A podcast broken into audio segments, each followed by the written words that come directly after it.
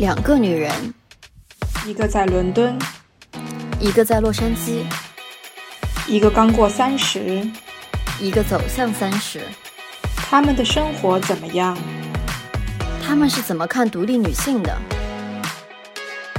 欢迎来到二十三十，两个女人的聊天室，在这里我们聊那些闺蜜间的话题，分享我们的人生。大家好，我是梁爽。大家好，我是晨晨。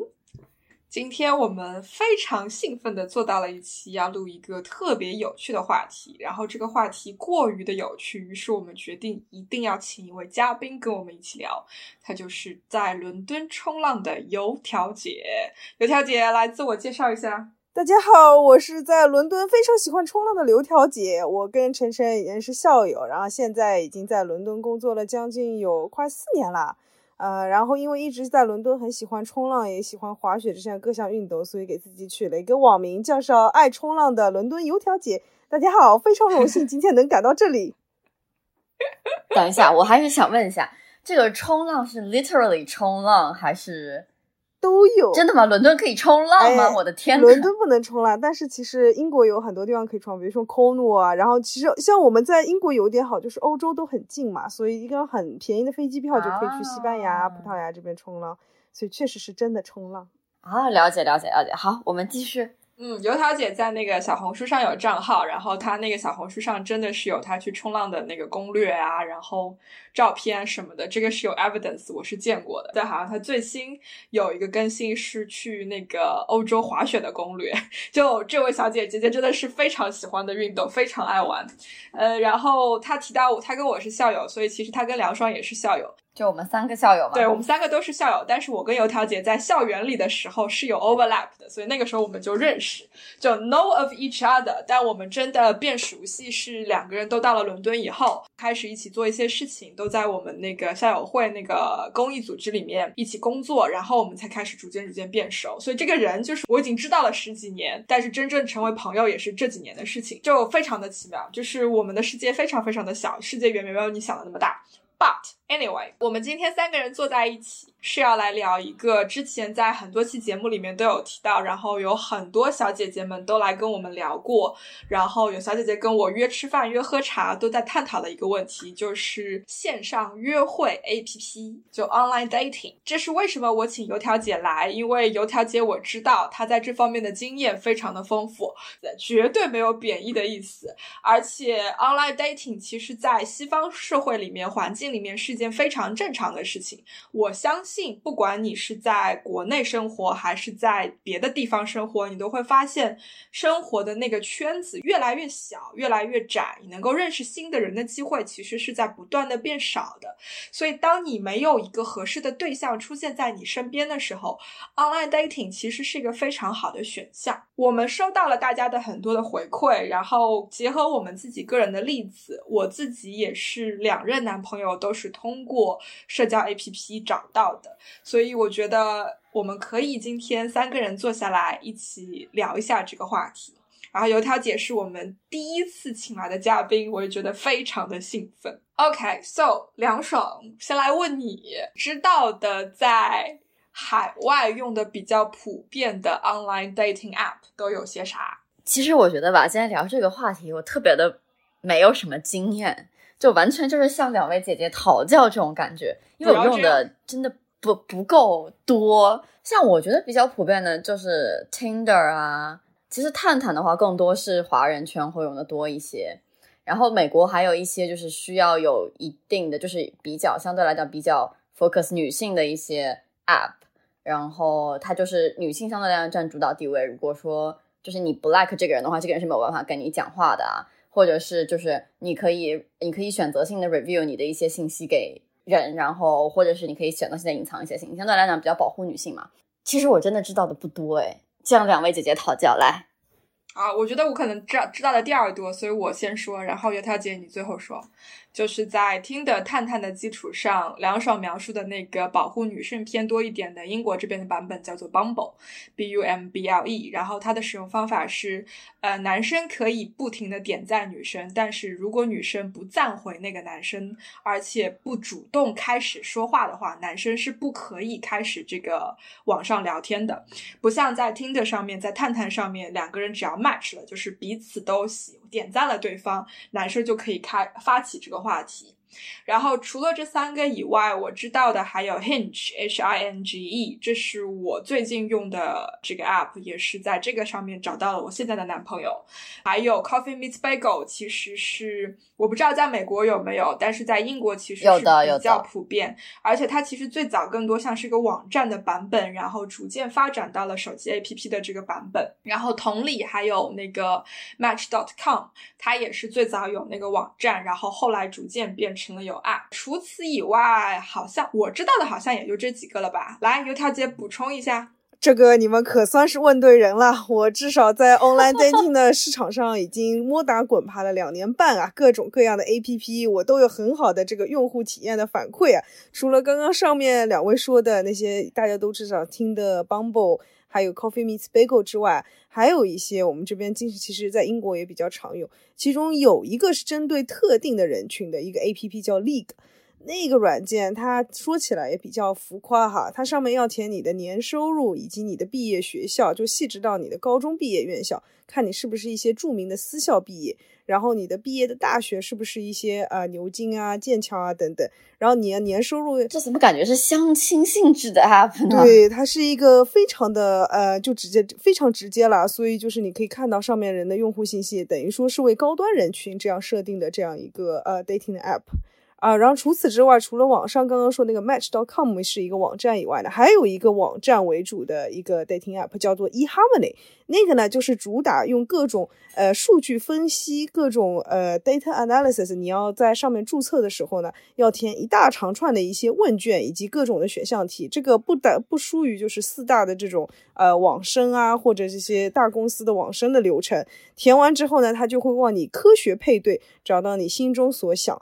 啊，这这两个呢是比较稍微可能用的人比较小一点。e Harmony 这个让我想到就是美剧那个《How I Met Your Mother》里面不是有几集，就是那个男主跑去找到了一个这样子的公司，就是你输入你的所有的信息，然后公司帮你在茫茫人海中寻找那个 match。然后那个男主 Ted 就是 got really frustrated and desperate，因为那个公司告诉他找不到跟你 match 的人，就是这个世界上没有你的那个 match。我会觉得这种东西有一点点吓人，就是在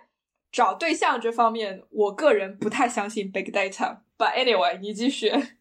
我记得黑镜也有一集是讲这个的，就是也是通过大数据分析，然后 AI 人工智能帮你找对象。反正对这种是挺是挺吓人的，我觉得。对他那个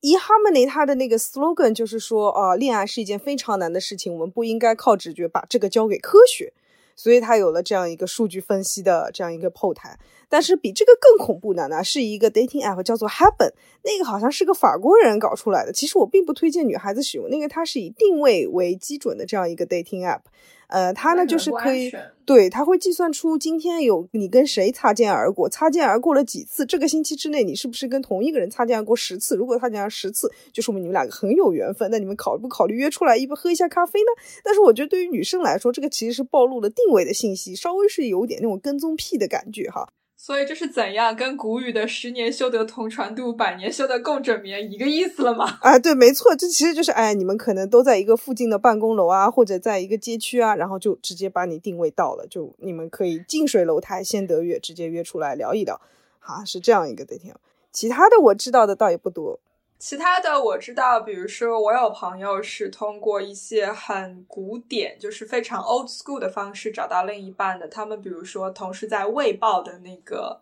真有相亲栏登了信息，然后看到了彼此的信息。我不知道他们是在纸质版的《卫报》上，还是说网络版的《卫报》上，但是我知道他们是通过那样子的方式。有，我有一个同事的他妈妈。六十五岁了，就是通过这个 Guardian，就是这个卫报的一个他的一个婚恋网站，找到了他的第二任，也不算最后在一起吧，就嗯，又找到了一个好神奇！天呐！这个就自然而然引到下一个话题。我觉得，我不知道油条姐同不同意。我觉得其实每一个 app 的产生，它都有它相应的客户群体。然后我们讲的这些 app，大部分都是对我们直女可见的，因为我们我们仨是直女嘛。然后我们都在找，我们之前都是在找男朋友。然后我也知道有很多针对呃非直女以及呃非直男的这些 app 等等，就是他们有自己完全另外一个。某种程度上面是克隆的世界，然后有有很多 app 是针对他们开发，然后针对他们的喜好等等，所以可见就是说这个东西在国外其实非常非常的普遍，它不是一个奇奇怪怪的东西，它也不是一个失败者才用的东西，而不是说我在现实当中找不到男朋友或者女朋友，所以我我要去上 app，就完全不是这么一回事，反而是越来越多的人在接受一个事实，就是我需要找另一半，所以我要到这个 app 上面去。因为这个这些 app 能够帮助我 somehow 找到更多适合成为我另一半的这个候选人，所以回到我之前刚刚第一个问题，就是说其实。呃，这些 app 他们都是有自己各自的定位的，就好像卫报的那一种，它可能就是适合年纪比较大一些，有这样子阅读卫报的这种习惯，然后思维信息获取的方式都是跟卫报这样子的一种模式比较吻合的这种读者群或者是说受众群，然后 Bumble 可能就是比较适合那种更主动一点的女性，就愿意占主导地位，能够在在两性关系当中有一个。更主动权的女生，如果对于比较害羞的女生来说，也许迈出那第一步，讲那一声嗨，或者找那第一个话题，是一件很痛苦的事情，是一件很难克服的事情。然后我自己的经历是这个样子的，就是几年前在我找上一任男朋友的时候，我其实用的是听的，那个时候我就知道听的是一个非常鱼龙混杂的世界，但是它不至于说找不到真诚的人。在 Tinder 上面，它因为是单纯的照片加一小段文字描述的形式，而且那一小段文字描述是由你自己决定你想写什么，你想写多长，所以你能够看到有很多男生真的就是放非常一般的照片，一点都不吸引人，然后在那个文字描述里面就写简单的一两句话，然后那部分的人大部分就是被我，哎，是左滑还是右滑来着？左滑是 no，右滑是 yes。哦，大部分就是是被我左滑的，就是会会说 no 的。然后偶尔看到一些非常认真的，比如说每一张照片都精心的选过，然后展现它不同的方面，然后那一段的描述有认真的去认真的去描述，没有语法错误，没有拼写错误，这种我才会去考虑说要右滑去 say yes。可是当我这次就是在我跟我前任分开，然后树立了足足够的信心，重新回到这个 dating 的市场上的时候，我发现听的已经。不是多年前的那个样子了，它已经就是基本上是沦陷了。你几乎在那个上面是找不到那种真诚的。profile 找不到一个认真的人，认真的直男，把自己的那个信息，把自己的文档做得好看，做得吸引人，就真的就是听的已经某种程度上沦陷成为了大家所说的约炮软刘小姐，你有类似的经历吗？呃，我各个网站都用过，用听的呢，最是我最开始用的，大家突初始嘛，都是用这个，因为它上面的数据就要不比较多，所有其其其他的这些，就像刚刚说的那些罗列那些 dating app，相对来。说呢比较小众，但听的上呢形形色色各种人都有，呃，就像你说的，呃，然后我个人呢其实用盯的没用了特别长的时间，因为我觉得筛选信息实在是太累了，而且对于伦敦来说，这个城市啊人群各种各样的比较混杂，所以好的坏的啊不能这么说，好的坏的就是可能你会感兴趣的或你不感兴趣的都会在上面，所以后来就改转战了一些相对比较有针对性的。呃，一些 dating app，比如说像 Bumble，就是因为女生可以有一些主动权；比如说像 Hinge，因为它在上面选择的时候，呃，有有大家如果在 Hinge 上注册的话，基本上都是比较有意向，想老老实实、认认真真找对象的那种，而不是听的那种，大家的意图非常的混乱，有的可能就是来个一来小妹来个一夜情，或者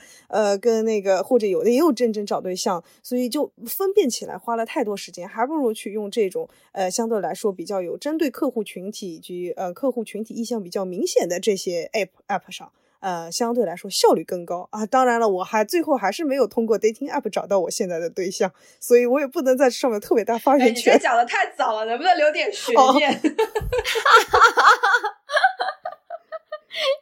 晨晨也是打算节目结束之后，然后再 review 说啊，我们现在的状态是吗？对啊，聊到最后再讲一下啊。虽然我用了两年半，但是 我的男朋友不是从可以可以，最后来个反转啊。梁爽，那你呢？我的我的 experience 太 limited 了，我可能用大概就两次，然后每次持续可能不到一个月，大概就这么个状况。然后就是基本上就是我的两次说和男朋友分开，然后空窗的时候，然后会去用。第一次用大概是是在伦敦嘛，然后也是我用的也是 Tinder，好像 Bumble 当时也下了。就是我我我当时就我觉得我处在一个就可能女生刚用 dating app 都会有这样的心态，就是我很怕过多的暴露我自己的信息给别人，我是有这种感觉的。就像包括在选择照片的时候，然后在写 profile 的时候，我可能会写的稍微啊模糊一点，就不要那么明确。比如说不会很明确到时候我来自于哪个学校，然后现在在做什么，然后对，然后就好像有点害怕 review 自己各种信息吧。然后其实，在 Tinder 那回在伦敦并没有发生什么，好像对，就感觉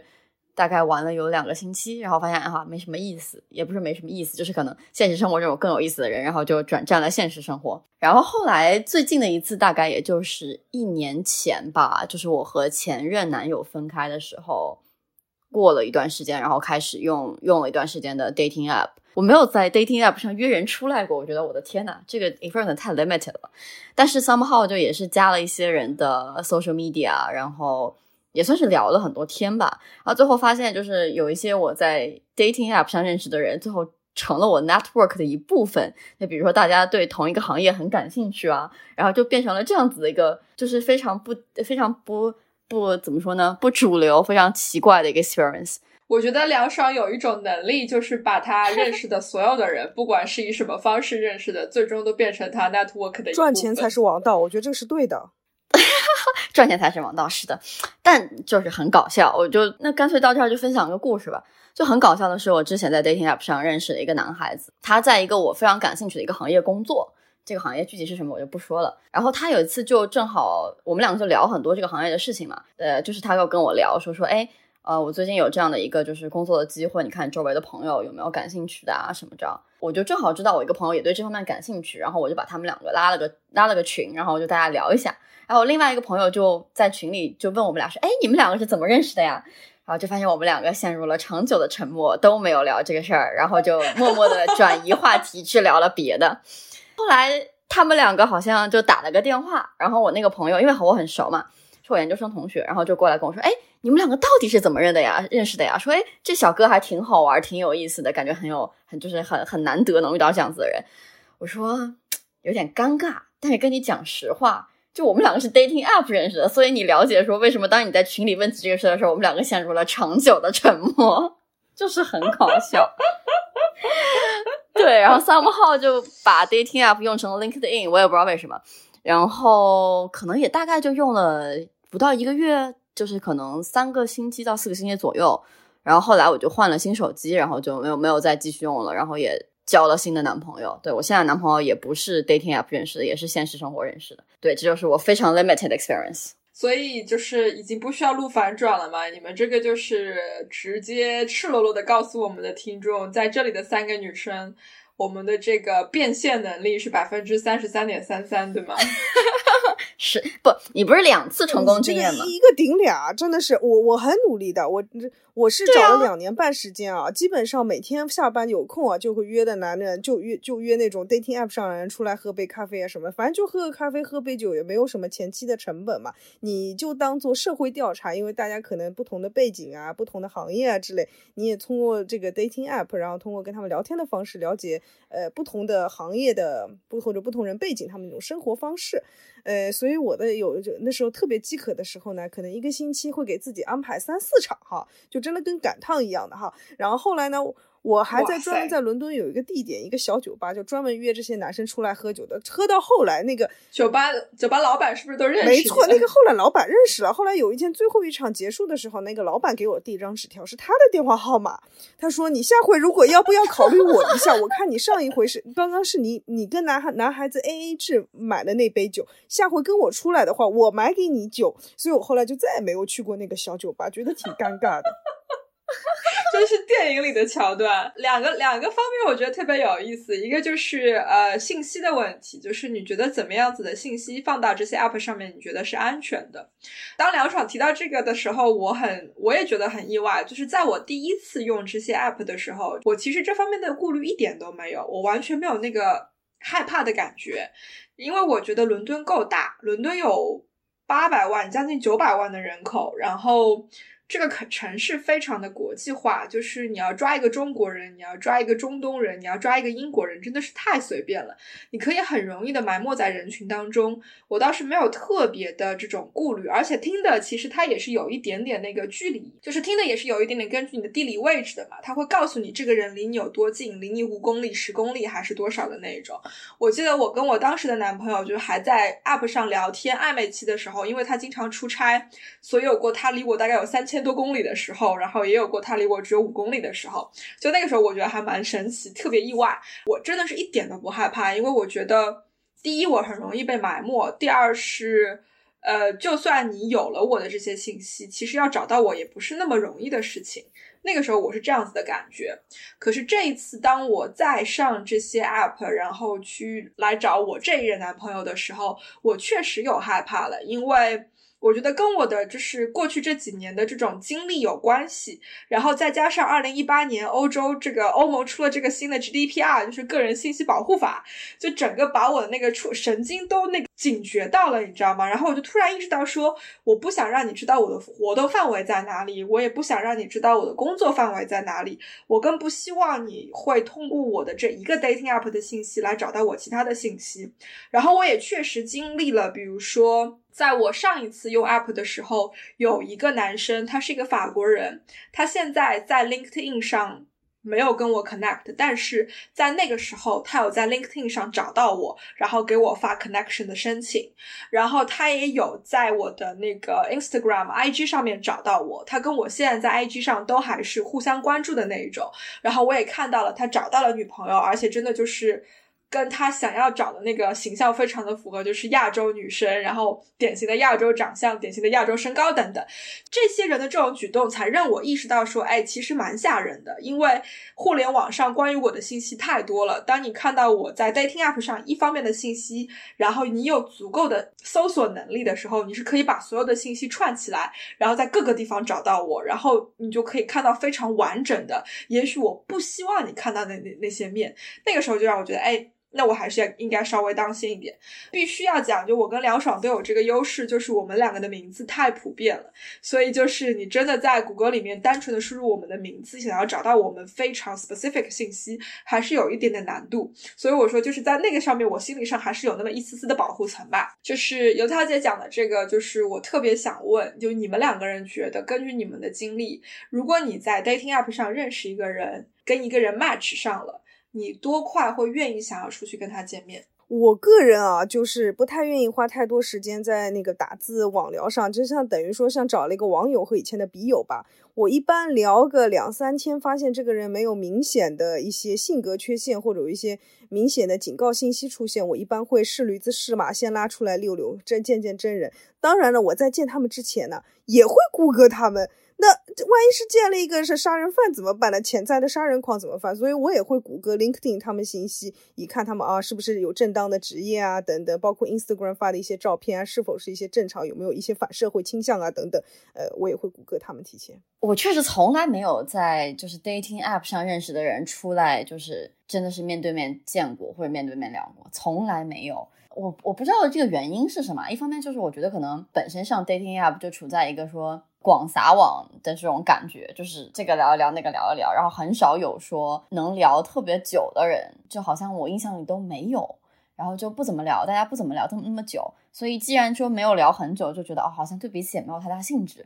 然后就也没有说真的会约出来去喝个咖啡或者怎么样。我在想，如果说我心里的这个防线是怎么想的，就是我可能还是蛮警惕的，就是这个人要不要约出来，他需要跟我在。网上聊一些，或者说至少让我觉得会比较真诚的聊一些天，我可能才会想要说哦，这个人约我出来的时候，我会想要去，或者说想要约这个人出来，我觉得我可能是这种状态。其实想绕回晨晨姐刚才那个消息啊，就是我其实，在当时在伦敦的时候，很警惕的不愿意给自己的信息，就是我们其实知道啊，就是有一部分的，就是呃欧美社会的男性，他们是非常偏好亚洲女生的。Yellow fever，对的，Yellow fever。所以说这个是让我觉得就是有一点点就会觉得说不太舒服，让别人提前知道我的这个信息，以及说我会。害怕说更多的和这种有 yellow fever 的男性接触，我不知道我这个抵触心理是哪里来的，反正 somehow 就是对于这件事情我不是一个很舒服的状态。我也有这个抵触心理，但是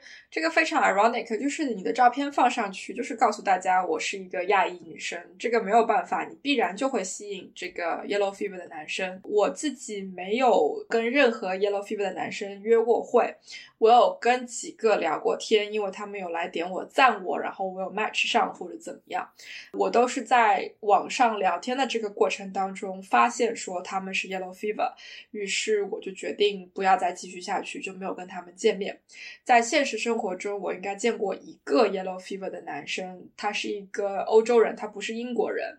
而且他当时是在一个朋友的聚会上，那个聚会上基本上全部都是亚洲人，就只有非常少数少于五个人的那种非亚裔，他是其中一个。然后他当时就让我觉得非常的不舒服，因为你能够明显的感觉到他在狂热的不停的表达自己对中国文化的喜爱。对中国女生的喜爱，然后多么渴望成为这一份子，或者怎么样，就是有一点点的病态。嗯，然后我觉得就是我的那种抵触心理，可能是从这个上面来的。就是你可以喜欢某一种东西，但是那个度，我觉得应该是合理的，不是接近于病态的那种喜欢。就西方喜欢中国文化的那个白人，就是非亚洲人非常的多，他们会可以很合理的去表达自己的喜欢，然后去把那个度掌控的。很好，可是那一个人的这种 yellow fever 的表现就让我觉得非常的不舒服。然后在聊天的那些，就是我最后没有变现、没有见面的那些 yellow fever 的那些男生，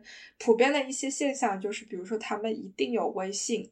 而且我基本上可以在加了他们微信之后，通过朋友圈点赞，发现他认识好几个我认识的中国女生。就只要这两点出现，基本上我就知道，OK，我没有必要跟你再继续聊下去。你已经让我觉得不舒服了，更何况就是你是 yellow fever 是第一是一回事，然后同时你居然跟我的女性朋友圈有这么大的重叠，其实是一个很危险的信号。我也觉得是，油条姐怎么想？我这边有碰到过大概三个吧，yellow fever，其中有几个原因，他为什么是 yellow fever？有一个呢，是他之前在中国待过，然后有招过中国的女朋友。然后从此以后呢，就不能再在在在那个前女友在他心中就挥之不去，那个可爱的脸庞，那个娇小的身躯啊。所以之后他在网上那个找对象的时候呢，基本上都只会找亚洲人。另外一个呢，也是有这样一个问题，也是前女友是个中国人，他是本人是个英国人，也跟女朋友是在英国见面。我跟他大概约会了两三次之后呢，他总是提他女朋友，我就很奇怪。然后偶尔嘛，也喜欢秀他几句中文，啊，然后秀的嘛也是不咸不淡的那种。所以我后来一好奇呢，然后。然后他就网上搜了一下他的 Facebook 之前，然后就发现啊，原来他跟他的前女友之前有多恩爱啊，什么什么之类的。呃，然后后来呢，我也就跟他拜拜了。还有一个呢，是我的朋友，他呢跟我也经常，他是他是德国人，但是他呢经常上 dating app，然后他经常跟我汇报说，哎，今天跟那女生出去，明天跟那女生出去，然后都是中国人，不是中国人也是亚裔。我说你为什么老是跟我们黄种人出去呢？他说因为跟我配对的就只有黄种人。那首先他个人条件呢不算最最最好，所以可能在网上，嗯。照片显示出来呢，就可能有的姑娘比较挑剔吧，可能还更多的就我们亚裔女孩还是从小就被教育，就是说心灵美最重要哈，所以我们也一直都是愿意看窥探一下心灵，所以愿来跟愿意跟她配对，然后把她出来约出来聊天，所以她呢就只能配对上这些。呃，亚洲的姑娘，这个是这样一种情况，所以他之后呢，也是觉得亚洲姑娘特别善良，愿意跟他讲话，所以之后呢，他也只约亚洲。不过确实，我发现就是因为我身边有很多是那种国际型的夫妻或者情侣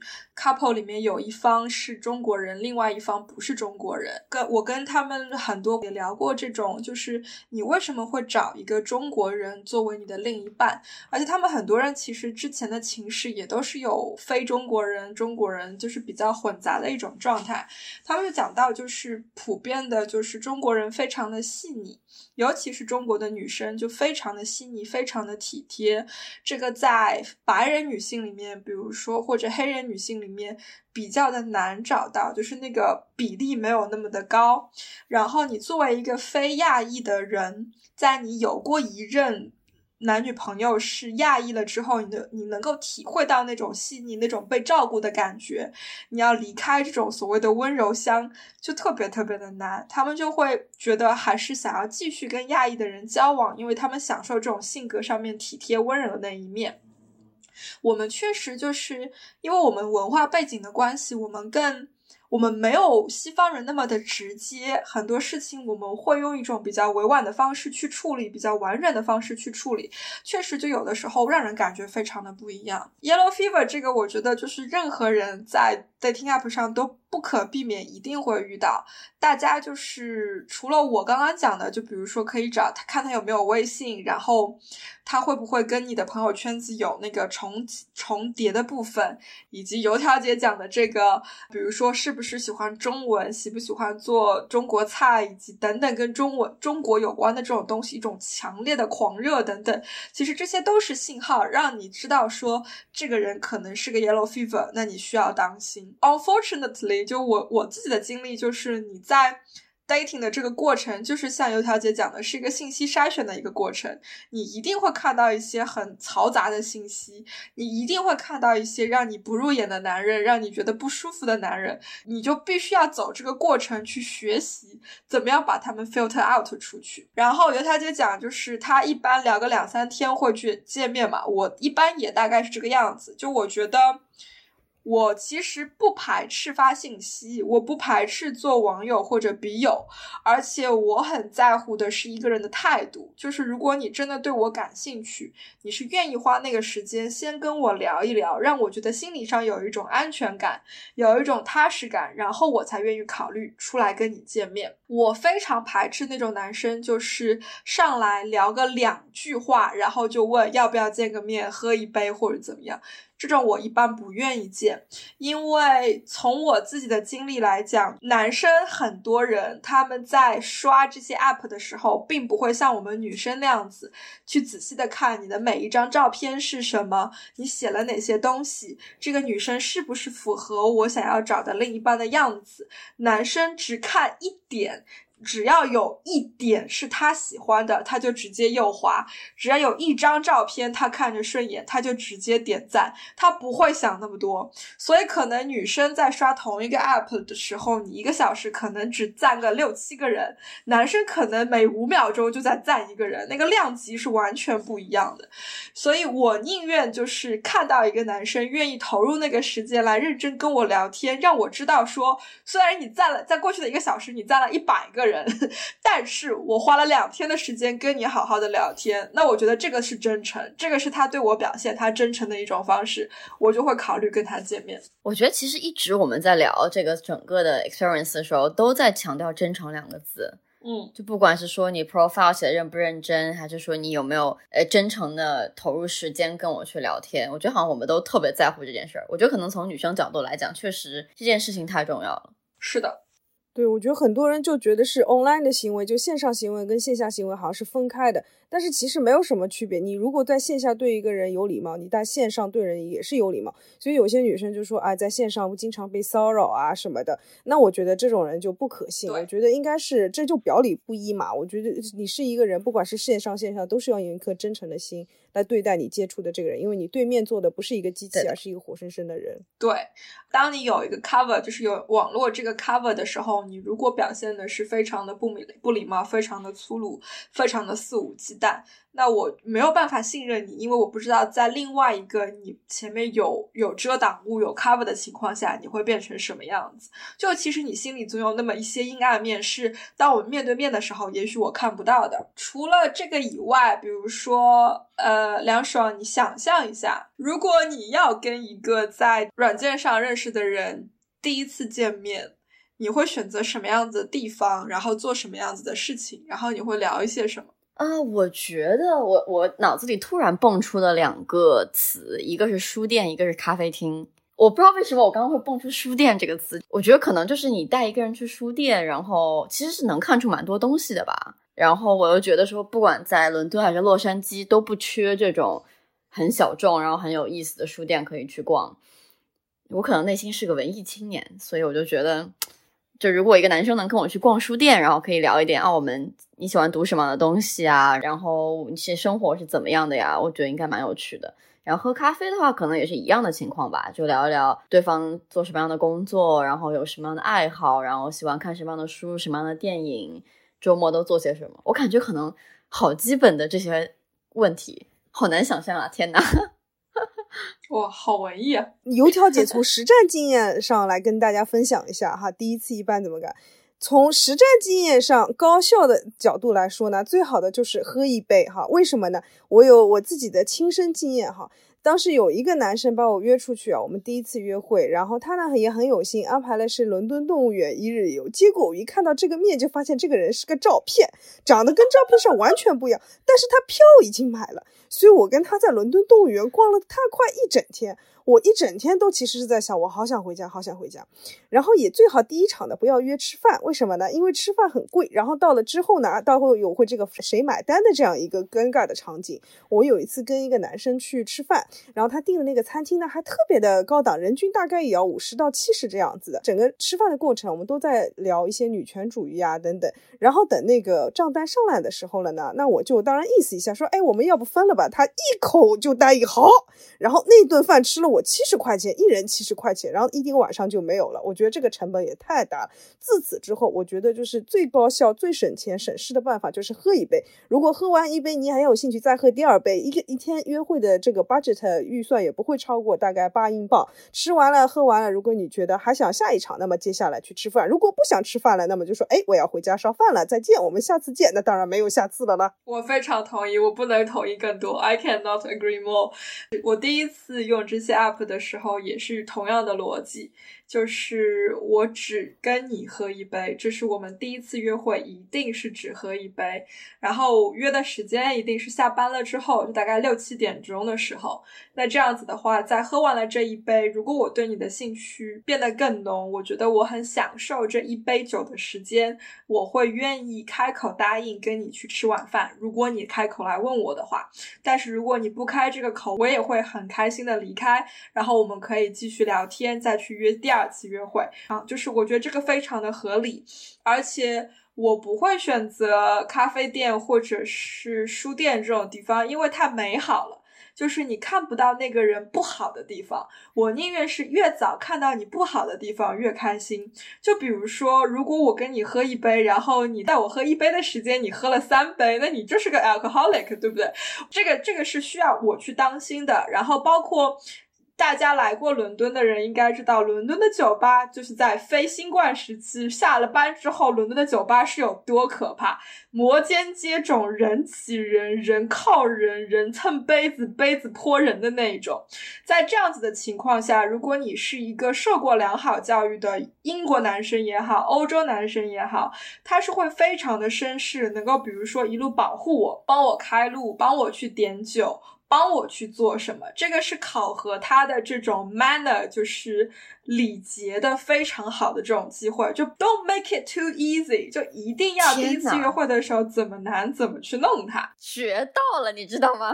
这是战场啊，真的是，我从来都没有这样想过。天呐，真的跟二位姐姐学到了，从来都没有想过说这是步步惊心啊。OK，有一个 date，然后是要。给男生设置重重障碍，你要你要经过我的考验，你才能够走入下一步。学到了，学到了，真的学到了。我感觉我还是 make it too easy。本来就是啊，就像油条姐讲的。这个是一个时间成本跟金钱成本双成本的东西，所以我要在就是成本投入最少的情况下看到最多。但是，请大家千万不要把这个跟什么恋爱可以用科学来解决，然后相亲是一套逻辑，是种科学的模式，把它混为一谈，我觉得是完全不一样的。我在看的是这个人的基本素质好不好，他的性格有没有缺陷，这些是基本的筛选问题。在这个的基础上，我对这个人。有好感，那是另外一回事，是我们彼此的吸引，荷尔蒙的作用。那如果我们再吸引、再喜欢，但是你的性格有缺陷，你的基本素质有问题，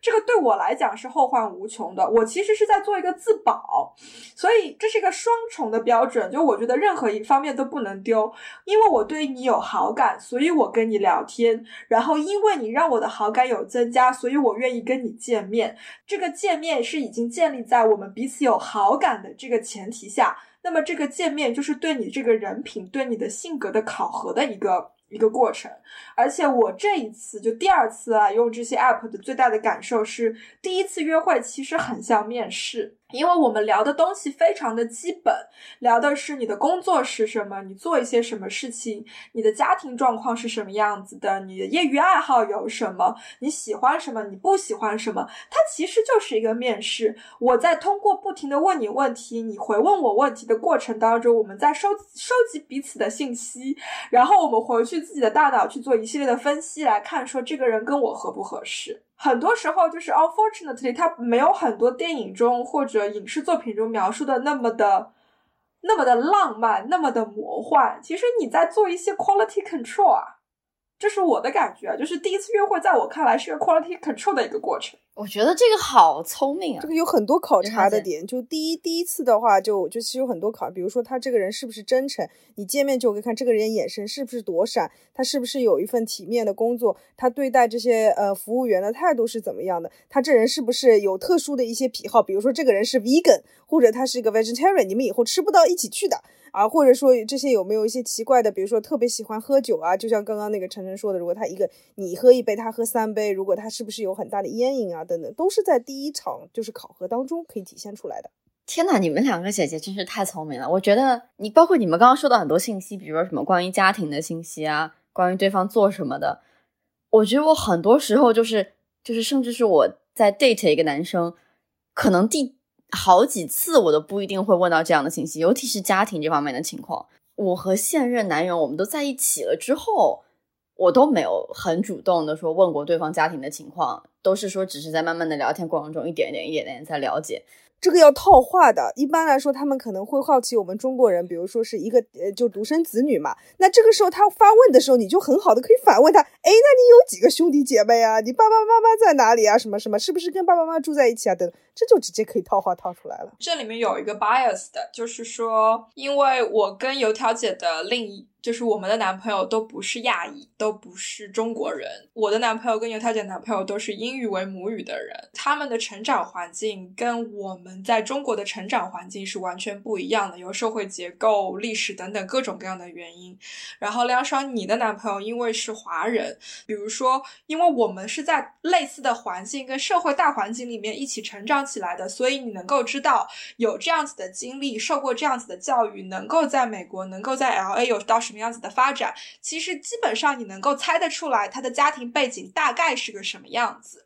可是因为我们的另一半不是华人，我们没有这种类似的成长环境，我们是不太能够猜得出来的。而且另外一个是我相信很多人都有这个感受，社会阶级地位真的决定了这个人的成长环境、他的历练以及他的眼界。这个在英国尤其的明显，中产阶级的家庭跟。最早是低低产阶级，然后奋斗成为中产阶级的家庭的这种小孩的这种眼界啊、世界观，真的是相差的非常非常的大。尤其像我们是远渡重洋到一个陌生的国家去生活，我们的世界观、人生观是非常的开阔，非常的不一样。但是你要是在这里接触一个英国本土土生土长的英国人，你会发现他的世他眼中的世界非常的小。所以我跟油条姐会这样子在第一次约会去聊这些东。东西是因为我们不知道，我们没有那个共情，我们必须通过这第一次类似于面试一样的约会，去了解他的基本信息，从而去分析这个人的眼界是什么样子的，我们三观会不会合，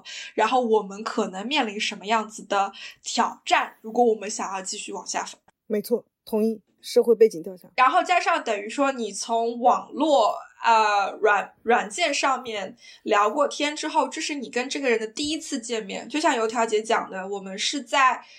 把很多他在信息聊天发信息的过程当中透露给你的信息，你在做一个现实面对面的 verification，去做一个审核，去做一个核实。因为我自己，我必须也承认，就是可能我在聊天的时候，我在 dating app 上的时候，会显得更幽默、更好玩、更 knowledgeable，因为我不用马上回你的消息，我想讲个什么东西，我不会讲，我可以去查字典，我可以去谷歌，我可以去维基百科。可是当你面对面跟我聊的时时候，我没有这些工工具的那个辅助，必须是我真实的现场的临时反应。那跟我在聊天的时候是会不一样的。我相信男生也是这个样子的。所以你其实是一个把他从网络上美好的形象往现实真实的形象拉，然后把那个 gap 不断变小的一个过程。那就聊完第一次约会 first date。然后什么样子的情况下你会再去见他，或者说在 first date 以后你会用一些什么样子的？有没有一个 pattern 或者怎么样？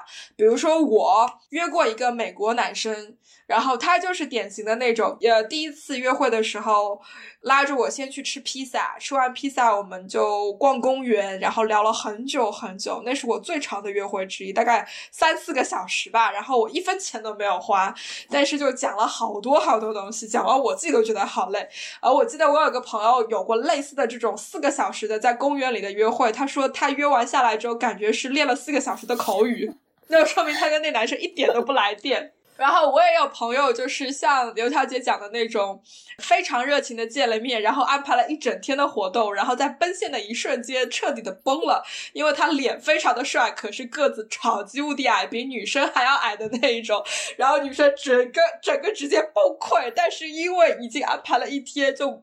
没有借口脱离的那种，这种就很痛苦。然后那个美国男生在第一次跟我见完之后，就约我第二次见面，然后第二次见面就约了是晚。上酒吧在喝酒，就是 rooftop terrace 这种屋顶酒吧，还蛮美，就是蛮浪漫的那一种。其实第二次见面的时候，我更多的是有一种第一次约会 OK 的，但是我并没有想有特别强烈的感觉。可是我愿意再见你一次，看一下说我们能不能擦出一些更有趣的火花。于是我决定跟他见第二次面。结果我没有想到的就是，这位美国先生就是典型美国人的那种，第二次见面结束的时候抱着我死活要跟我接吻，就是不让我走。我那个叫一个尴尬。然后我们就是在马路边上，我被他环住腰，然后他就不停的就是不停的来找我的嘴唇，你知道吗？然后我就各种。躲躲了好久，我好尴尬哦。最后当然是没有被他吻到，然后我也就是成功的想办法离开，然后礼貌的就是回了一条发了一条消息说谢谢你今天请我喝酒，然后 it has been a nice evening，然后就没有然后了那一种。你们有过就是你们会 follow 一个 pattern 或者怎么样吗？我一般哈是给男生大概三次机会吧，当然也有我被拒的情况了。但是我一般三次约会是我的一个 pattern，就是如果三次约会之后我还想跟你再约的，那说明我们可能真的有一点 chemistry。如果第一次约会并不是特别呃有火花，但是你这个人显示出来非常真诚，并且对我感到有很大的兴趣，也愿意了解更多的这样一种情况下，我可能会认为你可能第一次约会比较紧张，那么会愿意给你第二次机会，然后或者第三次机会让你来。来展示你自己。当如果三次之后呢，我们还没有擦出火花呢，那么我们就拜拜了。但是不管是第一次还是第二次、第三次，不管有没有兴趣，一般约完会呢，我会给男生发信息，就说谢谢。特别是如果今天那天晚上是男生买单或者男生策划的话，我一般会感谢他策划了这样一个呃晚晚晚上，呃策划了这样一场活动哈。那我觉得这个基本的礼貌，不管是线上还是线下，我们都要一贯呃秉承的。其实之前姐说那个情况，我没有跟。外国男生有过这种经历，我反而跟一个中国男生有过这种经历。当然，他是在英国很多年，然后他当时他也有英国的那个 PR 嘛，就是相当于在英国永居。然后我和他是有这样子的经历，就是第一次我们出去的时候，然后有牵手，然后但是我自己的信号一直都不是很明确，就是我不觉得说我们之间会有 chemistry。然后第二次还是忘了第三次的时候，他就想亲我，然后我就觉得。哦，no，不要。然后，然后，然后就是因为他，我觉得他有点就是没有到那个点，然后过于主动，就是我可能做的礼节上做的也不够好，就是我他直接那次结束之后，我并没有跟他说说哦谢谢你这一切，因为我就觉得说你让我觉得不是很舒服了，然后而且就是在我第一次拒绝之后，你也你还是要继续让我又觉得不舒服，然后我觉得这个就有点 cross a line，然后我并没有说啊谢谢你今天晚上请我出去或怎么样。其实我有一个很还蛮明显的这种 pattern，就是如果说我跟一个男生出去，然后我愿意让男生付钱，基本上我是对他感兴趣的，因为我愿意跟他出去第二次，第二次我是 F 我来付钱。如果第一次我非常坚定的说我来付或者我们 AA，基本情况下不太会有第二次。嗯，这个很神奇。钱这个问题我们是一定会聊的。就是我知道有一些女生是非常坚定的，就是不管是暧昧对象、相亲对象，还是约会对象，或者是男朋友，他们会说钱就是应该男人来花。我跟你出去就是应该一分钱都不要花的那一种。然后我是非常反对这种想法或者说这种做法的，因为我觉得。我选择跟你出来是我自己的选择，那么我选择去分担这个开销也是我自己的空。就像梁爽这样子，他会用付不付钱这个东西作为一个方式来表示自己的。感觉表示自己的感受，即使是这个样子，对于我来讲，同样的就是我认为第一次约会应该是男生买单，因为这就相当于你在跟我 match 了之后，你愿意花那两三天跟我聊天是一样的，就是你愿意花这个时间成本、精力成本以及金钱成本来安排我们的第一次约会，所以对我来讲非常 ideal 的是第一次约会是由男生提出。由男生选择去哪里，然后由男生来买单，再以这样子的方式结束。那至于我们会不会有第二次约会，这个是有很多不同的因素原因造成的。可是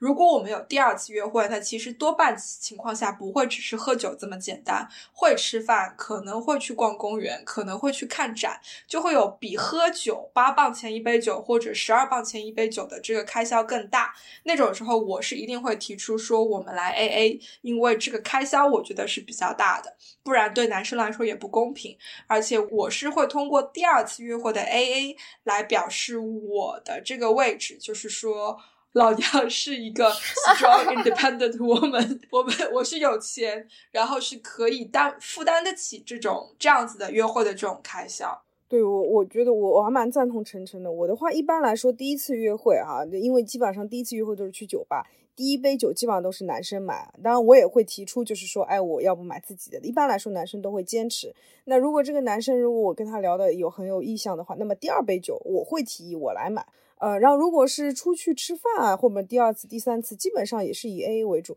我个人主要是这个，可能是我个人的一种想法，就是我不太喜欢占别人便宜。就别人请客这件事呢，在我看来是有点占小便宜的这种感觉。当然，我我我所所以我不想欠别人的，就是不管最后成不成，但是这笔钱呢，我是不想欠你，所以我们两个还是先两清的比较好。所以我在我的约会程度上，以 A A 还是以。以为主要指导思想的，我也是。我觉得我爸妈从小一直给我灌输的观点就是，就是呃，不管怎么样，就不管你和一个男生关系是怎么样的，就是不要在金钱上有过多的瓜葛，或者至少就是说，不要让男生付出太多。就包括其实交了男朋友之后，我爸妈还是会不断的提醒我，就是说，呃，不要让人家为你花钱啊。然后如果人家送你什么礼物啊，记得回一个就是相当于就是呃金钱数字数字相当的啊。然后包括一起出去啊，我爸爸会说啊，你不要让男孩子，呃，就是买，就是呃，餐厅帮你买单啊，就是你要回请啊，就是我爸爸一直会很跟我强调这一点。然后我觉得，其实我觉得我我能很能理解我爸妈的想法吧，就他们希望说，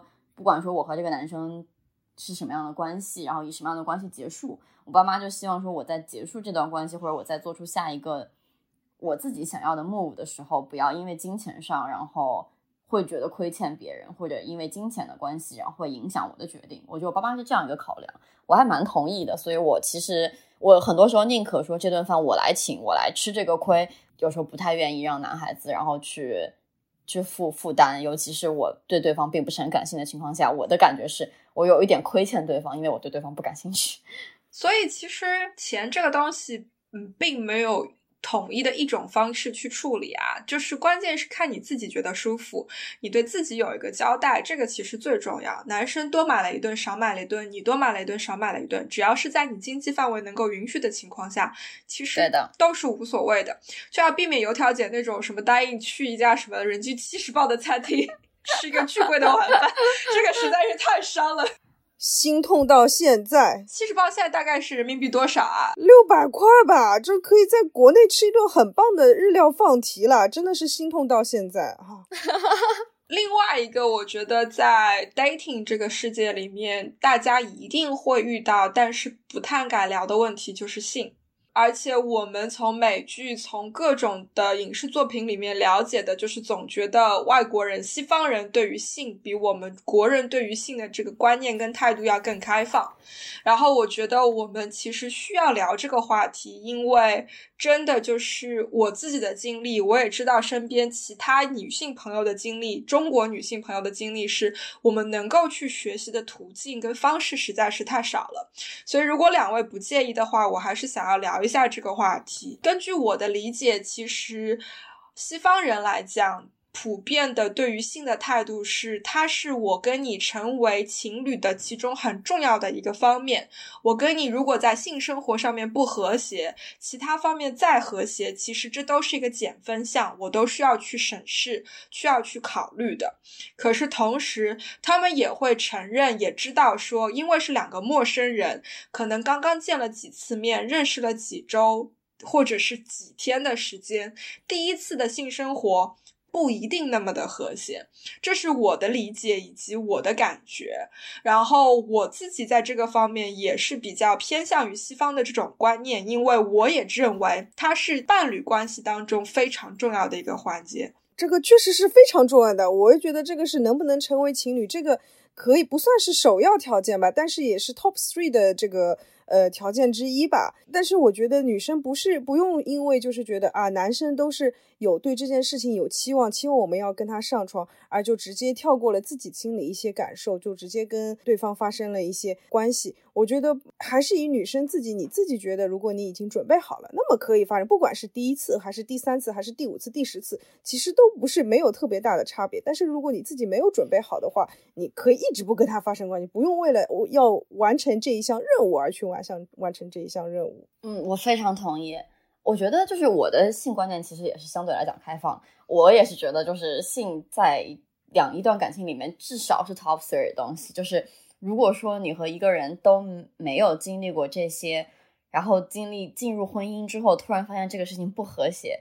天呐，下半辈子就折在这儿了。我觉得真是太难过了。就是我觉得这个事情对我来讲特别重要。然后至于说发不发生性关系这件事儿，我觉得就是。我想要去发生习惯，就像我觉得，就你说九小姐说，男孩子心里会想这些东西。其实我觉得，我作为女孩子来讲，如果我遇到很喜欢的啊，我心里也会想这些东西啊，就是其实是一模一样的。我们在网上其实经常会说，哇，这个人好帅，想睡；哇，那个人好好赞，想摸他腹肌。其实就是一种我们自己的一种性欲、性向往的一种表达。我不觉得这有什么好害羞的，就其实对，反而是。我们一直在被压抑，说我们不能表达自己对于这方面的欣赏，以及对于这方面的向往。我们也是有这样子的诉求的。为什么要去害羞？为什么不能去直面它？然后我特别赞同油条姐讲的，就是说这是一个应该是以以你自己为中心，以你自己为出发点的一个东西，不是说因为对方给了我压力，所以我应该这样子去做；因为对方觉得我怎么怎么样，所以我应该怎么怎么样，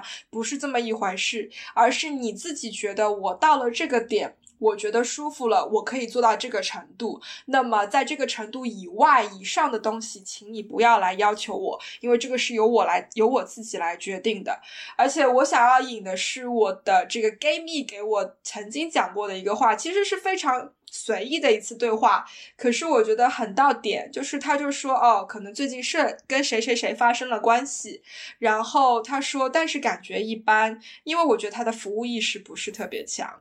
就是他们是能够如此公开的、非常 open 的去表达这种感觉，让朋友、让让对方发生关系的这个对方知道说。我有这样子的诉求，我希望你的服务意识能够更强一些，更能够照顾我的感受。我觉得这种这种 approach 和这种这种方式以及这种态度是非常可取的，我们都应该去这样子想。而且不仅仅是性，就是 dating 这件事情，约会这件事情，整个这个过程都是取决于我们自己舒服，然后到了哪个程度，我们愿意去做哪件事情。油条姐这种什么一个礼拜三四次约会真的是极端，但是这种极端是她能够 cope with，她能够接受的这种极端的程度、频率以及强度，所以她自己不会觉得特别的难受或者怎么样，应该是这样吧？啊，对我有一个小本本的，专门记录的，给这个人打分的，所以我个人那个呃记录保持的挺好的，我没有特别大的压力，嗯。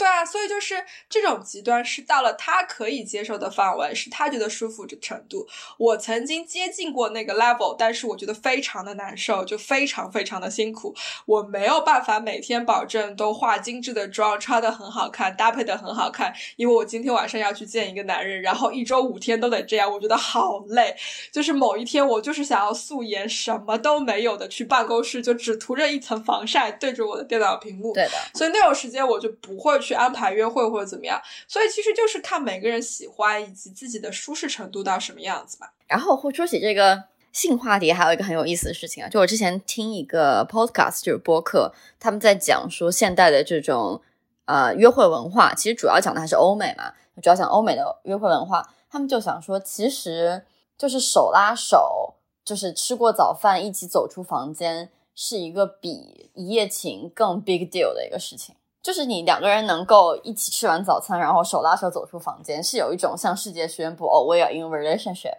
for one night 这件事情，就并不一定是 in relationship 才会做的。男生好像是可以把性跟爱剥离开来，然后女生好像不太能够把性跟爱剥离开来。其实某种程度上，它不完全对。就我们有不同的需求，性的需求是其中的一种，爱的需求是其中的一种。然后，being able to commit，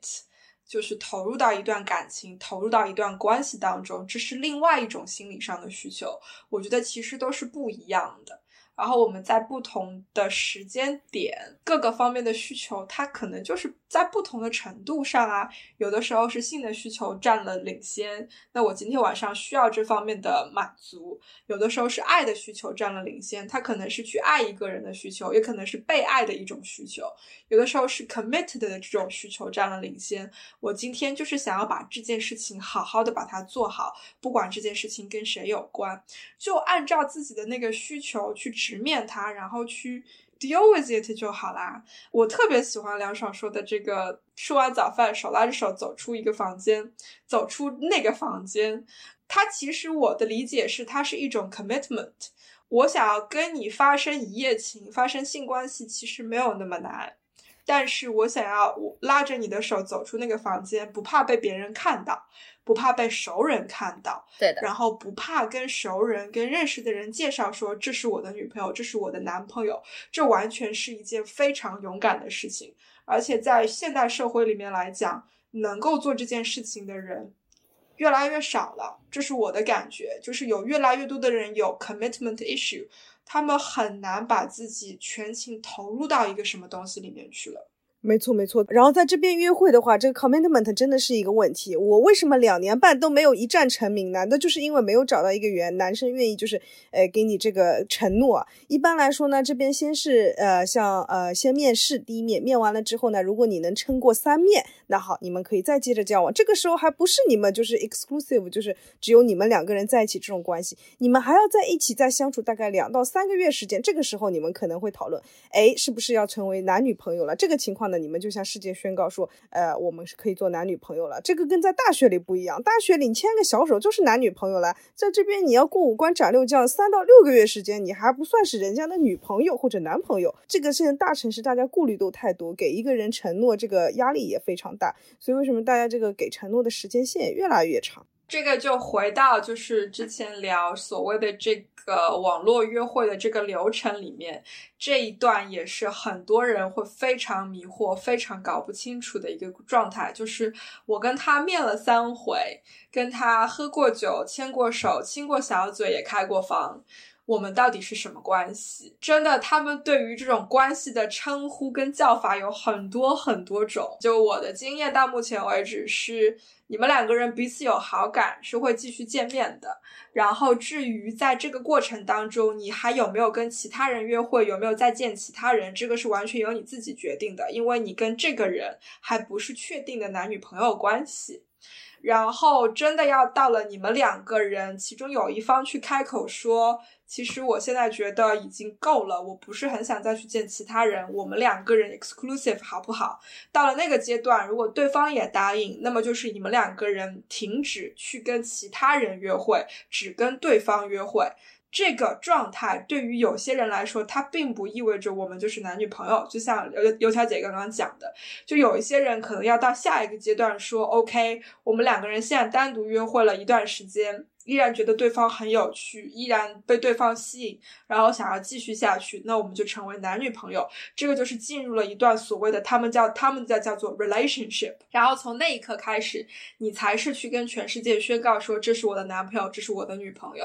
然后也有人在后面的这两个阶段，就是 exclusive，就是单独交往阶段与男女朋友阶段是混在一起的，就是 exclusive 就等于你是我的女朋友，你是我的男朋友，这个也是有的。然后我的建议是，请不要害羞，请你去跟对方聊清楚、讲清楚，因为你不想要让对方产生不必要的误会，也不想要好不容易两三个月经营起来的好感，由于某一个理解上的失误跟不同，全部都功亏一篑吧，应该说。对，有的女生就想表现的自己很洒脱，因为她们也知道男生怕有压力嘛，所以一开始交往时候反而会说反话，就不说一些违心的话，比如说，哎呀，我就是想看看看市市场上有什么男生，我没有想要一段确定的关系啊，等等，这反而给了男生一些误导。然后男生呢，他们这个脑子呢，基本上有有一一句话可以概述，叫。Go with the flow，这是我听到男生说最多一句话，就是约会约着约着约着，我们走着瞧。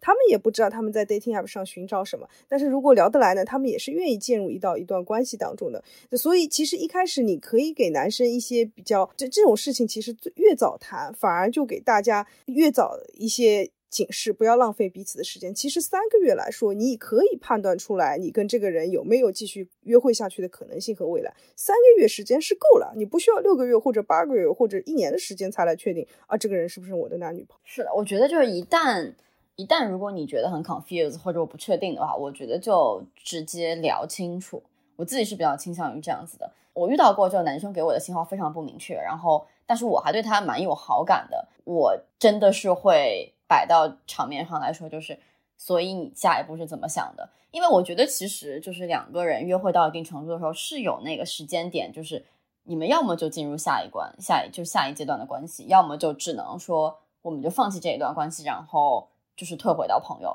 因为就那个阶段是没有办法保持很久的，就是就我的经验来讲，然后所以说我我基本上会选择聊清楚。然后我也遇到过男生就是。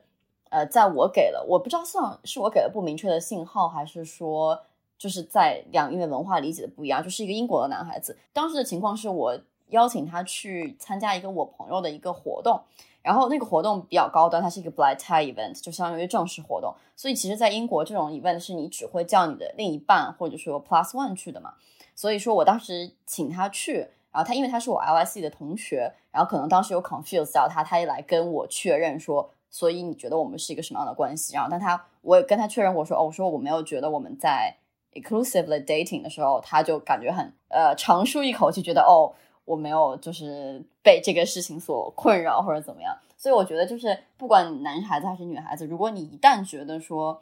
哦，我这个东西它 bother 到我了，然后他让我觉得我不确定了，我觉得不如说聊清楚。不管说结果是怎么样的，我觉得其实都是一个好事了。对我特别的赞成，就是。不管你是男生还是女生，当你能够把这些事情坦然的讲清楚的时候，其实一方面是你在对得起自己，因为你在给自己一个交代。如果对方只是单纯的在跟你调情，跟你在暧昧，并不想要有结果的话，他可能会给你一个让你很失望的答案。可是这是一种及时止损的方法。但是如果对方真的是想要跟你好好的发展下去，而且他真的有那个勇气、有那个胆量，他是会抓住这个机会，然后跟你表达清楚他的意愿，然后你们就可以进入下一个阶段，迈向下一步的。我这边 unfortunate 就是不幸的，就是有一些不太成功的例子，确实就是用糙一点的话说，事实发现那个男生就是个渣男。然后心痛的方式就是女生很有可能花了很长的时间在这个男生的身上，不是按天，不是按星期，不是按月来计算的那一种。男生比如说是回避躲闪的这种态度，在当下的情况下，如果女生对对方被对方所吸引，其实你很难看得清楚。可是。当你回过头去看，你会庆幸自己迈了那一步，因为你给了自己一个交代，你及时的止住了自己投入更多的青春，也是一个非常大的 relief，说可以让你自己 move on，去迎接人生下一个阶段，去找下一个对你来说更合适、更好的男生。从另外一个角度，我觉得特别重要的就是，这也是考验对方这个男生。愿不愿意承诺？愿不愿意投入？是不是真诚？然后是不是一个好人的很重要的一步？如果他能够去很好、很成熟的处理这个事情，那说明即使你跟他没有办法成为情侣，他也是值得你交朋友的一个人。如果他没有办法很好的去处理这个 incident，那其实连做朋友都是多余。有问题还是想要问你们，用 online dating app 这个东西。真的只是为了 dating，只是为了去找你的下一任吗？我先来讲吧，其实我不是的啦，就是我第二次就是回就是在洛杉矶用 dating app，大概很短的时间，虽然很短的时间啊，但是就是我其实当时的感觉是因为。因为我自己在的是一个小公司嘛，我陈晨姐聊过无数无数次这个事情。然后我不像在很多大厂工作的朋友啊，就是有很多同龄人在你边上，你可以很轻松的认识很多同龄人。我其实没有太多的途径去认识和我年纪差不多的人，不管男孩子还是女孩子。很多时候可能会通过出去玩啊、滑雪啊这种方向去认识。当时我记得，反正就是各种，反正现实生活、现实的原因，并没有参加很多活动。然后我就发现自己的世界变得很小，我就发现我每天没有办法认识新的人。我觉得可能只只了解我性格的朋友都会知道，说我没有办法认识新的人，对我来讲可能是一件相对痛苦的事情。然后我其实是通过 dating app 去在不断的认识新的人，然后在相对来讲就是说把我的世界再扩宽这么一点点，也没有说抱着说一定要找到下一任男朋友的想法去玩的 dating app。我倒确实是的，我是就是确实是用来想找对象的，因为我自己本身有一些比较很多的兴趣爱好啊之类，有不同的一些小组啊等等可以参与。交朋友的话，我可以通过那些来交，否则的话我也不会给自己这么大的压力，一个星期要安排四五场像面试一样的第一次约会了。我也当时是就是抱着一个很明确的目的，想找对象啊，所以上了这个网站。我的是非常的 mixed，就很混。但是我两次用这些 app，其中一个主要的原因是帮助我自己找到我的自信心，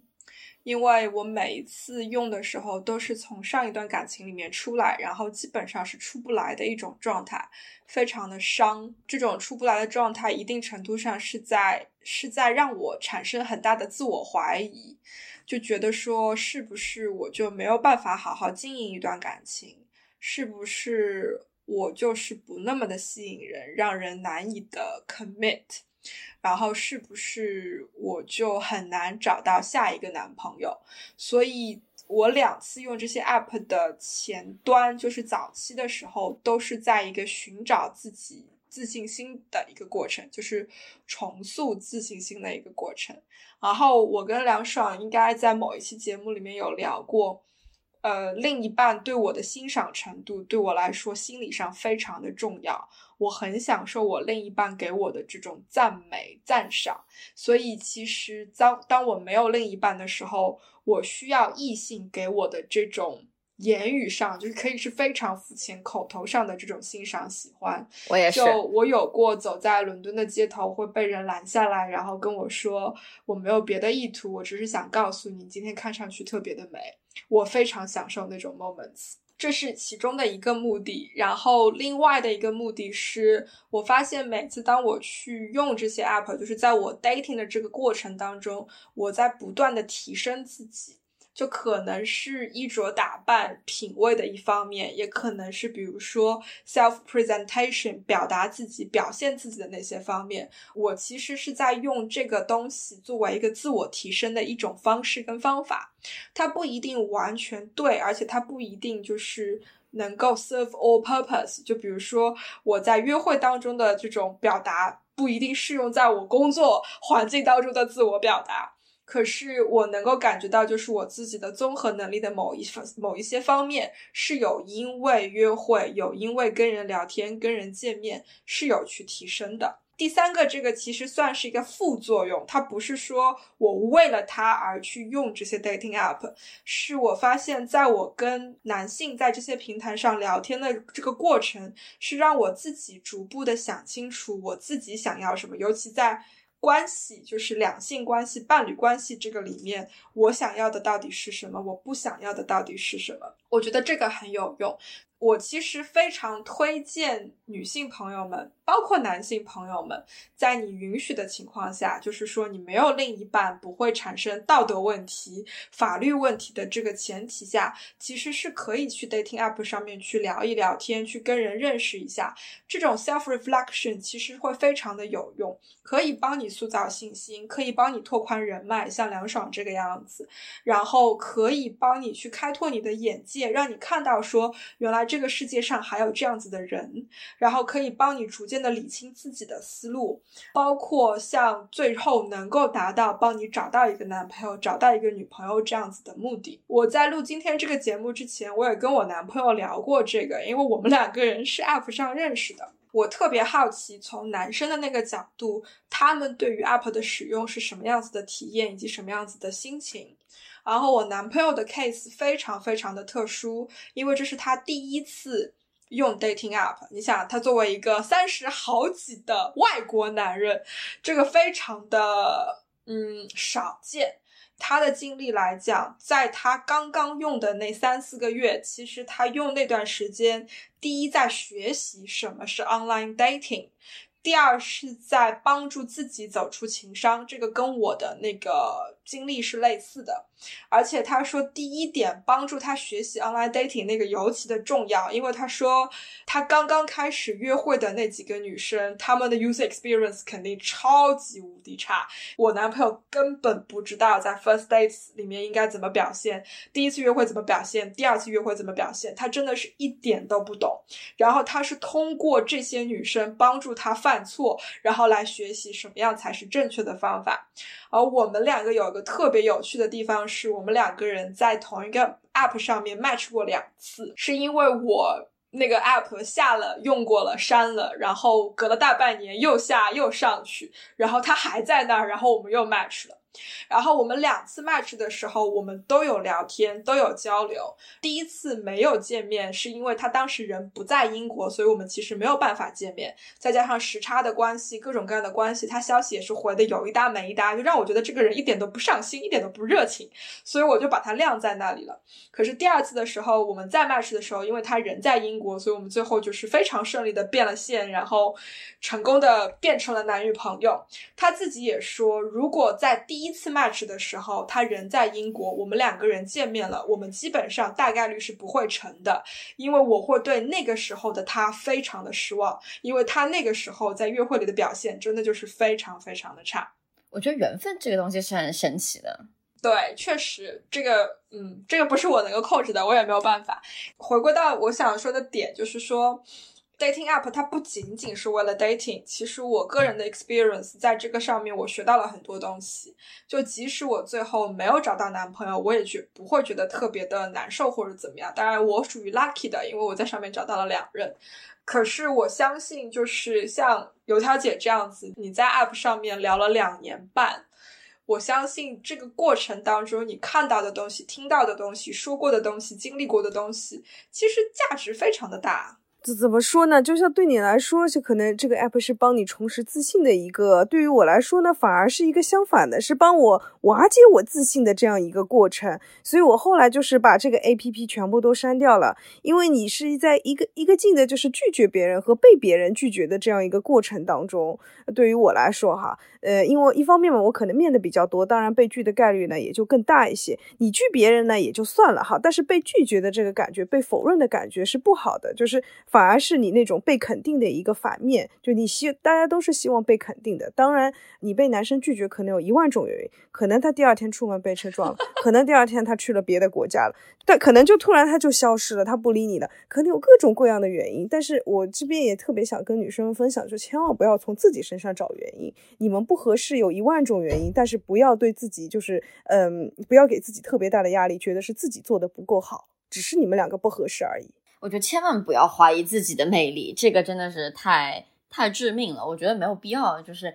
真的世界上男人这么多，何必呢？还有就是刚刚油条姐说这个，就是聊着聊着消失了，这个叫英文里叫 ghosting 嘛，就是 ghosting 是一个特别特别特别特别正常的事情。就每天，如果你在就是 online dating 的话，其实每天你都在 ghosting 别人，别人都在 ghosting 你。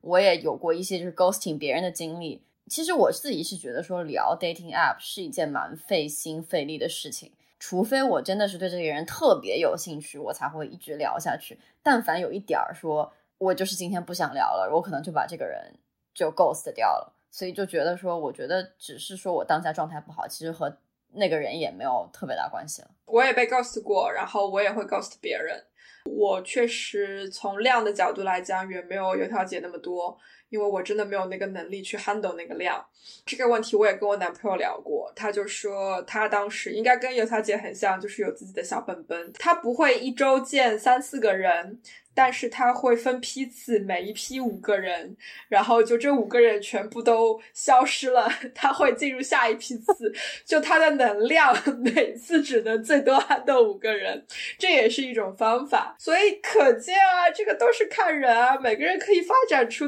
适合自己的方法跟适合自己的那个进度就好了。你觉得线上约会是让恋爱变得更容易了，还是更难了？我觉得是更难了，我也觉得是。我觉得既没有变容易，也没有变难。我觉得是更难了。就从我的角度来讲，我觉得就是我，如果说现实生活中认识一个人，我对他建立信任，然后愿意跟他出去，愿意跟他聊天的可能性会更大。但是如果是这个人来自于线上，我是觉得不管我还是他，我们都需要费很大的力气去。说服对方以及建立起这个信任，所以我这就是为什么说我在可能 online dating 的 experience 真的不是很多，因为我觉得就凡是我生活里有稍微我觉得让我觉得有意思一点、忙一点的事情，我可能就把这事儿放下了。对，我跟晨晨不一样，我的经历是屡战屡败啊。所以这个很有趣的一件，这个呃，网上约会这件事情呢，它初衷是为了让大家更方便认识人、找到对象。但实际上来说呢，我赞成凉爽，就是它其实让整个恋爱的过程变得更难了。就是你对对另外一方，你明明没有见过他，但是之前已经有了太多的一些期望值，所以第一次见面的时候呢，呃，你就有这个要求又变得很高，就不能把他作为一个很正常，在你第一次见面生活中认识的人这样一个平等对待，有这样一个，嗯，怎么说呢？呃，就很难 manage 你自己的一个 expectation。然后同时的话，我觉得你很容易就是掉进去，自己陷进去一个自己设想出来了一个完美对象。因为大家都是照片啊等等，你就自己框了一个完美的对象，他的要求啊等等，所以最后爱上的是你自己内心的一个影像，而不是正常的那个人。然后最后呢，我觉得就是，其实恋爱这个网站啊，这上面人左滑右滑，这个数据库实在是太强大了。有的人就是总觉得最好的永远是在下一个，反而不珍惜眼前的。很多人就是丢了西瓜捡了芝麻，嗯，所以选择太多有时候也不是一件好事，我觉得。这个东西非常因人而异，因为每个人的体验不一样。呃，我觉得它既没有变容易，也没有变难，是因为它有它它有变容易的地方，是在于当你上了这个 APP，某种程度上就知道你来是有什么样子的目的。对方来是有什么样子的目的。这跟相亲有一点点像，就是我坐在你的面前，就说明了我对你是有意向，而且我们是奔着认真交往、认真结婚去的。然后在 A P P 上不是这么严肃认真的目的，在 A P P 上的人的目的还是有一些鱼龙混杂，可是相对来说。